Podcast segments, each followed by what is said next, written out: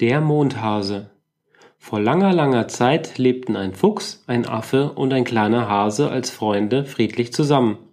Am Tag gingen sie in die Berge und jagten und spielten dort, und abends gingen sie zurück in den Wald, um dort die Nacht zu verbringen. So ging es viele Jahre lang, bis der Herr des Himmels dieses hörte und es mit eigenen Augen sehen wollte. So verkleidete sich der Herr des Himmels und ging getarnt als ein alter Wanderer zu ihnen. Ich bin durch Berg und Tal gegangen und nun müde und hungrig. Könnt ihr mir etwas zu essen geben? fragte er, als er seinen Stab niederlegte und sich zu ihnen gesellte. Der Affe brach sofort auf und suchte Nüsschen und brachte sie ihm. Der Fuchs gab ihm einen Fisch, den er gefangen hatte. Das Häschen aber war ganz verzweifelt, denn obwohl es überall gesucht hatte, hatte es nichts, was es dem armen Wanderer geben konnte. Der Affe und der Fuchs verspotteten ihn, Du bist aber auch zu nichts zu gebrauchen.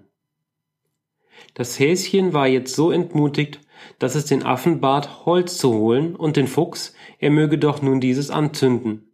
Die beiden taten, worum das Häschen gebeten hatte. Danach sagte der Hase zum Herrn des Himmels, Iss mich, und er warf sich in das Feuer. Der Wanderer war gerührt über dieses Opfer und weinte. Dann sagte er, Jeder verdient Ruhm und Anerkennung, es gibt weder Gewinner noch Verlierer, aber dieser Hase hat uns einen großen Beweis seiner Liebe gegeben. Den Körper des Hasen stellte er wieder her und nahm ihn mit zum Mond, wo er im Mondpalast begraben wurde.